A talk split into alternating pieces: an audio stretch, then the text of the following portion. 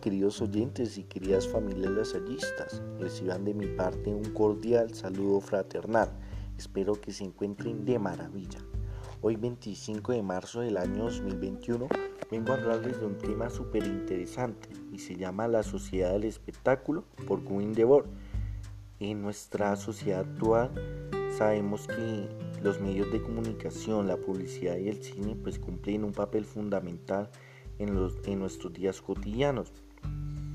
Sabemos que ninguna mentalidad crítica se negaría a conocer este dicho papel tan elemental. Eh, Gwyn hace un libro que se llama La Sociedad del Espectáculo, que fue publicado en 1967 y forma parte de una especie pensadora y crítica. Este libro nos dice que las fuerzas del espectáculo nos hace perder el arte del pensamiento, que forma un lugar común, donde se pueden notar las grandes debilidades y viciar las malas doctrinas de socialización. Eh, desde mi punto de vista, no se debe crear una consolidación de la clase media en medio de deseos individuales como el sueño americano, el estado de bienestar, entre muchos más a punto de volvernos una sociedad de consumo.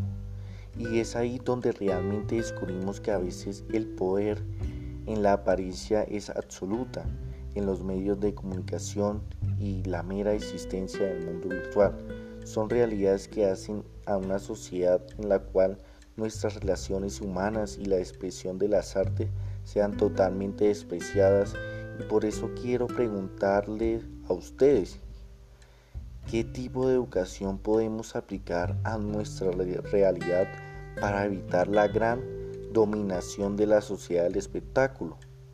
Pues desde mi punto de vista yo propongo una educación democrática, donde podamos educar desde la democracia y así formemos una comunidad pensante, consciente, para no dejarnos llevar por una sociedad de consumo.